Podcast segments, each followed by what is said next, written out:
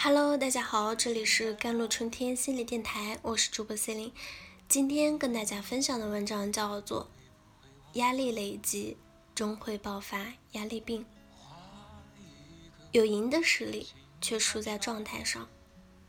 新一季奇葩说中，节目组邀请了往季的老奇葩与海选的新手新奇葩 PK，而让人大跌眼镜的是，经验老道的臧鸿飞竟。意外的输给了一个学生。辩论的时候看得出来，菲菲很紧张，表情严肃，说话非常不顺畅，以至于直接拿起了念稿，拿稿拿稿的手啊也直哆嗦。而对面的学生就显得非常轻松自自如了，说着一口很多人听不懂的川普。逆风翻盘采访中，他坦言：“其实我就是想到什么说什么。”马东、蔡康永都很看好张鸿飞，凭他的经验和实力，本可以轻松的赢对方。为什么会死在一个毫无经验的学生手上？根本原因在于啊，他一开始就给自己很多预设和压力。我是老奇葩，我不能输啊！我不会是第一个走的老奇葩吧？我觉得心非常累，我想回家了。还没上场。已经给自己很大的包袱，整个人就很容易乱了阵脚，节奏完全被对方打乱，有赢的实力却输在了状态上。其实生活中很多时候，我们也像菲菲一样，总有意无意的给自己很大的压力，总告诉自己这个项目很重要，我一定不能搞砸了。明天有个聚会，好怕自己冷场。到了该结婚成家的年纪。没房没车没存款没对象，过大的压力让我们非常的焦虑，活得很累，甚至不想继续努力。在本该展示自己的关键时刻，发挥失常，本有能力完成的事情却表现得不如人意，本可以打开的思路被堵得死死的。给自己压力很大的人，还会经常体验到沮丧啊、烦躁、易怒、焦虑。的负面情绪，而消耗这两种负面情绪的方式有两种，一是向内攻击，因为理性，我们通常会把压力过大导致的焦虑、心烦这些感受压抑下来，蒙在心里，到了晚上身体很疲惫，但就是反反复复睡不着，被压抑的感受有时会变成梦境，甚至是噩梦，影响睡眠质量。长此以往，整个神经系统陷入了紊乱，在你不知不觉中演变成了神经衰弱、焦虑症、抑郁症等等的情绪病。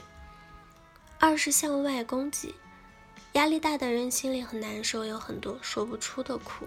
当自己压制不住时，就会无意识中转移给别人，忍不住发火啊、发脾气啊，导致人际关系紧张。关系的紧张又会带来额外的心理压力，加重负面情绪，从而更加容易发生情绪病。刚开始你会发现自己爱掉头发、爱忘食啊，肩颈酸痛，时间越长，身体的不适感越发的频繁，直到发生细胞病变，比如说糖尿病、肠癌、胃癌、脑梗、心梗等等，对情绪。天生更加敏感的女性，更容易发生乳腺啊、子宫等器官的病变。就比如三十三岁的复旦女教师于娟啊，生活中总伴随着忙碌和高压。患了癌症后，感慨任何的加班给自己太多压力都是浮云。深圳三十六岁的 IT 精英长期加班，突然不适。猝死在酒店马桶上。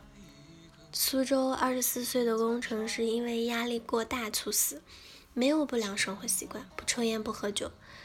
四十岁的军区团长强忍着胃疼，顶住巨大的工作压力，为了搞清一个问题，通宵达旦。检查时已经是胃癌晚期了。越来越多人人生还未过半，生命已经走到了尽头。类似这样的新闻让我们胆颤心惊的，甚至开始担心自己。如果说现代压力无法避免，那么如何科学的给自己减压，就是我们每个人躲不开的必修课了。改变向内向外的攻击方式，从行为上及时的排解压力，避免急救成疾。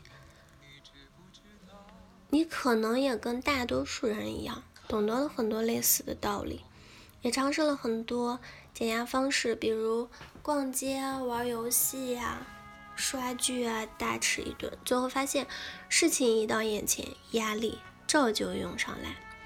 逃避并不能真正的改变什么，用错误的方式去减压，反而会增加我们的压力。长此以往，还会让我们养成坏习惯，习得不健康的压力应对方式。别人能自如的切换工作和生活状态，尽情放松，你心里总压着一块石头，即使离不开工作环境，也没办法放松，没心思做别的事情。好了，以上就是今天的节目内容了。咨询请加微信公众号 “jlct 幺零零幺”或者添加我的手机微信号幺三八二二七幺八九九五，我是 C 琳。我们下期节目再见。